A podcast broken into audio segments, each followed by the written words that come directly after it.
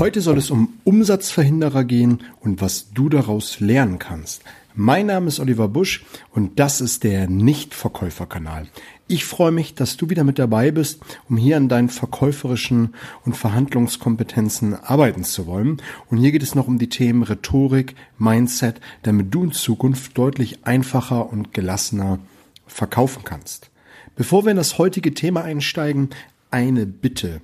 Nämlich, wenn du Themenwünsche hast, wenn du Kritik hast, mail mir einfach, was ich besser machen kann. Wenn du ein Thema hast, was ich mal aufgreifen soll, was ich mit meiner Brille einmal hier behandeln soll, dann kontaktiere mich einfach über die sozialen Medien, findest du alles in die Show Notes und dann werde ich das natürlich hier mit aufgreifen. Ich möchte dir zu Beginn eine kurze Story erzählen, die ich so erlebt habe und wo ich hinterher gedacht habe, hey, wie kann man so Umsatz verhindern? Und dann möchte ich auch sagen, was du da draus mitnehmen kannst. Lass uns mal direkt einsteigen. Im letzten Herbst wollte ich mir eine Übergangsjacke kaufen und bin mit meiner Family in eine Passage reingegangen hier in Hamburg und war dann bei einem Herrenausstatter und habe mir diverse Jacken angefunden. Und nach kurzer Zeit hatte ich dann auch das Objekt der Begierde in den Händen gehalten, nur nicht in meiner Größe. Auf dem Rondell standen drei Größen, meine war nicht mit dabei und ich bin frohen Mutes zu einer jungen Verkäuferin hingegangen. Die junge Verkäuferin meinte gleich, nee, muss ich gar nicht schauen, ähm, kann ich Ihnen sowieso nicht geben. Und ich habe dem ganz so ein bisschen Nachdruck verliehen, weil das war eine sehr, sehr schöne Jacke und die Verkäuferin wiegelte immer wieder ab. Und ich dachte mir, hey, was geht denn hier ab? Ich möchte etwas kaufen, ich möchte hier Umsatz lassen. Der stationäre Handel äh, äh, jammert darüber, dass alles online gekauft wird und ich möchte hier jetzt die Jacke mitnehmen. Naja, es hat eine etwas ältere Verkäuferin mitbekommen und ich dachte mir, die ist nicht eine Ente, sondern das ist ein Adler und die wird jetzt die Lösung des Problems kennen. Und äh, sie guckte auch im äh, PC, ob die Jacke da ist und sagte, ja, die kann ich Ihnen mitgeben. Äh, die haben wir da. Und die junge Verkäuferin, ja, kannst du, äh, äh, die haben wir da, aber bringt ja heute sowieso nichts. Und die beiden diskutierten so ein bisschen, ich habe das nicht so ganz verstanden. Und beide haben mir dann mitgeteilt, dass ich die Jacke heute und morgen nicht mitnehmen kann konnte. Es war nämlich Freitag gewesen, wir waren Freitagabend da, Samstag hätte ich sie auch nicht mitnehmen können und ich stand da mit einem riesengroßen Fragezeichen im Gesicht und fragte nur, wieso? Und beide meinten nur, naja, die ist äh, im Lager und wir haben Inventur. Ich sage, das ist doch nicht schlimm, holen Sie noch die Jacke einfach nach vorne und äh, dann bezahle ich die, alles gut. Und wie aus der Pistole geschossen, meinten beide, das geht nicht. Das Lager ist abgeschlossen. Nur das, was hier im Laden ist, kann gekauft werden. Naja, lange Rede, kurzer Sinn. Beides Umsatzveränderer, beides Enden gewesen. Ich bin nach Hause, hab das Ding online bestellt. Es war ein paar Tage später da. Alles perfekt. Ich habe den ein oder anderen Gedanken ähm, für dich, den ich mit dir teilen möchte. Ist einmal, mach es doch so einfach wie möglich deinem Kunden bei dir zu kaufen. Ich habe die ein oder andere Episode da schon ähm, zu, zu rausgebracht, was Netflix, Amazon, was große Onliner viel, viel besser machen, was wir als stationäre Händler davon abschauen können. Das war der erste Gedanke. Der zweite Gedanke war einfach in dem Moment, hey, die hätten mir das Ding nach Hause schicken können, ich hätte es an der Kasse bezahlt, vielleicht noch ein bisschen Porto drauf oder was auch immer. Ich wollte das Ding haben. Das wäre mir in dem Moment egal gewesen. Hätte ich auch auf die vier Euro Porto äh, gesagt, ist mir egal. Aber nein, es ging einfach nicht. Und das fand ich einfach ganz, ganz schlimm. Da stellt man sich natürlich Frage in dem Moment, brauche ich einen Verkäufer? Und das ist eine Frage, die man sich an dieser Stelle mal stellen sollte. Brauche ich einen Verkäufer? Also in dieser Situation ein ganz klares Nein. Die, man hätte hier so viel Besseres machen können, wie ich es ihm sagte, das Ding nach Hause schicken, fragen, äh, was für eine Jacke man will, ob man wirklich schon alles gesehen hat, vielleicht umberaten, hochberaten, was auch immer. Aber ich, ich möchte zwei andere Dinge. Der, der, der erste Punkt ist, der stationäre Handel.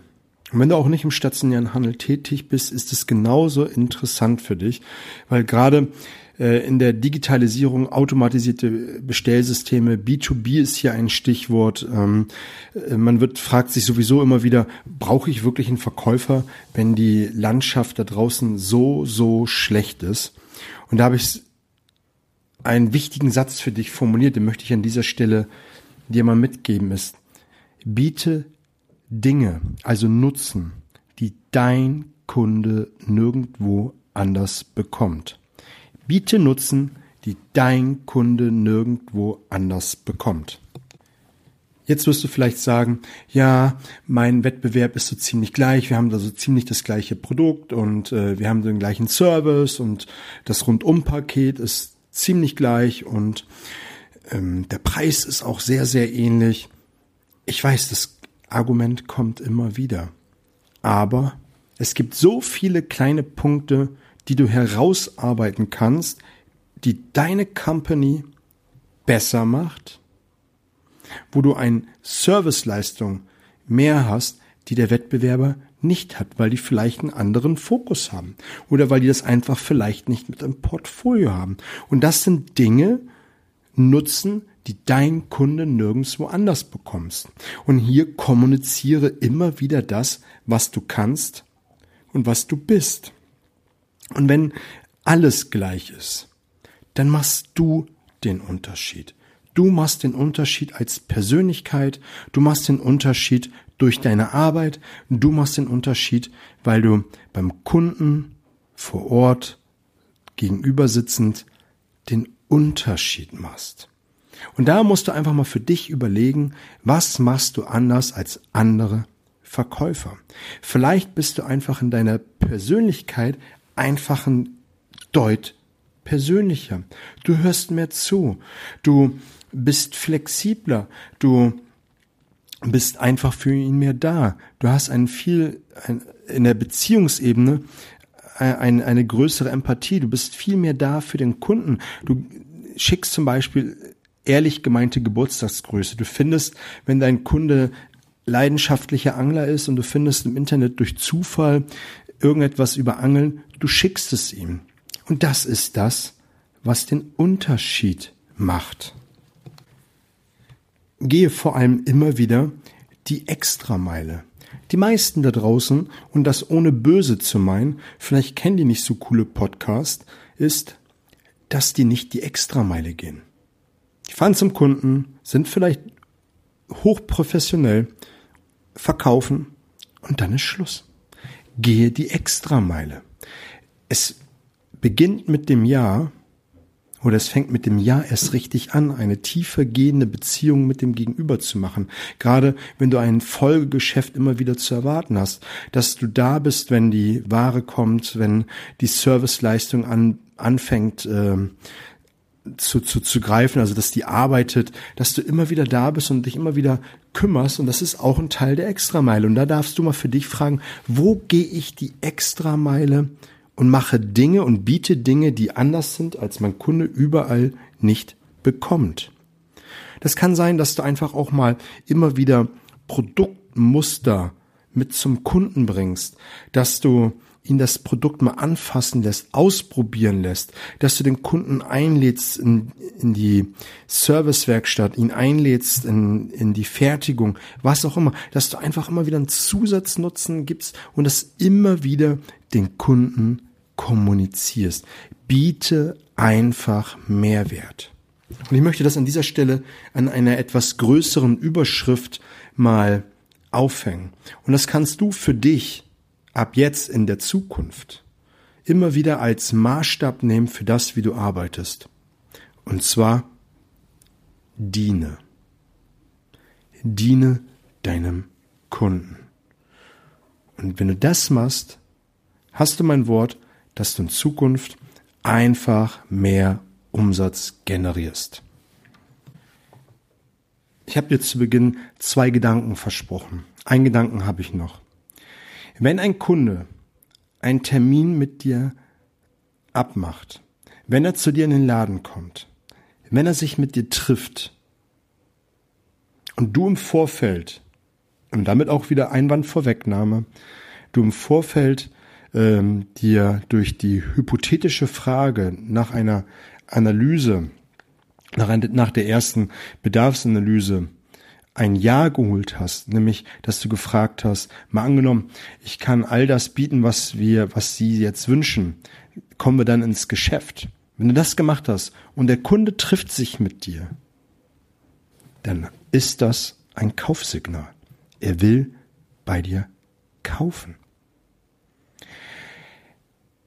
Wenn es draußen nicht gerade regnet und der Kunde draußen klitschnassen wird, dann geht er nicht zu dir ins Geschäft, um nicht kaufen zu wollen. Der hat irgendeine Absicht. Vielleicht weiß er noch nicht genau was, aber er geht rein, um zu gucken. Irgendein Grund ist ja da. Also, und wenn er sich mit dir trifft, wenn du ein Produkt verkaufst im B2B oder B2C und äh, du hast eine Einladung im Wohnzimmer deines Kunden zu sitzen, im Büro deines Kunden zu sitzen, dann ist es das beste Kaufsignal, was du kriegen kannst. Dein Kunde will am Ende des Gespräches nur wissen, warum er bei dir kaufen soll. Lass uns mal einen kurzen Schwenk machen zu Kaufen im stationären Handel bei den Internetpreisen. Der Kunde versteht manchmal nicht, warum ein Preisunterschied von 200, 300 Euro sind. Das muss er erklärt bekommen. Und wenn du dann permanent im Verkaufsgespräch immer wieder erwähnst, was für eine Extrameile du gehst, wie du der, wie du sehr deinen Kunden dienst, und da kann man jetzt auch wieder ähm, sagen, hey, ich arbeite im großen Unternehmen, das ist sehr starr. Ich sag dir, du machst den Unterschied. Guck, was du tun kannst und was du kommunizieren kannst, damit dein Kunde bei dir kauft. Wenn der Kunde den billigsten Internetpreis haben möchte, dann würde er sich das nach Hause schicken lassen, auspacken, sich anschauen, dann auch die Haptik fühlen können, es wieder einpacken können und in dem Fall wieder zum Online-Händler zurückschicken. Das tut er nicht. Er setzt sich nämlich ins Auto, fährt zu dir, guckt sich das Produkt an, vergleicht vielleicht vor Ort nochmal mit dem Smartphone und will für sich in dem Moment den besten Deal rausholen. Und das ist auch legitim. Legitim ist es aber auch, in dem Moment wegargumentieren, wegargumentieren, was er alles für Nutzen bekommt. Und dann kannst du bei vielen Kunden bei den meisten Kunden schon sehen, wie im Gesicht der Rabatt kleiner und kleiner wird, weil er erst dann wirklich verstanden hat, was er äh, von dir bekommt. Und wenn du B2B, B2C verkaufst, ist es dasselbe. Wenn du nämlich dann anfängst, die Nutzenschale zu füllen mit, mit den Dingen, die du alles bietest, in Form von Service, von deiner Persönlichkeit, deiner Extrameile, kannst du förmlich sehen, wie die Waage sich verändert und der Kunde eigentlich nur noch das Formular zum Unterschreiben braucht. Das war jetzt mal meine zwei Gedanken zu, zu der Fragestellung, wozu brauchen wir einen Kunden, einen, einen Verkäufer und auch was es mit den Umsatzverhinderer auf sich hat. Das habe ich einfach jetzt mal als Anlass genommen für diese Episode. Wenn du ähnliche Beispiele hast, wenn du wie an eingangs äh, Themenwünsche hast, kontaktiere mich gerne über die sozialen Medien. Findest du alles in den Shownotes. Ansonsten würde ich mich freuen, wenn du den Kanal abonnierst, damit du, sobald es eine neue Folge äh, gibt, sie sofort auf dein Smartphone hast. Ich wünsche dir eine tolle Zeit. Alles Gute.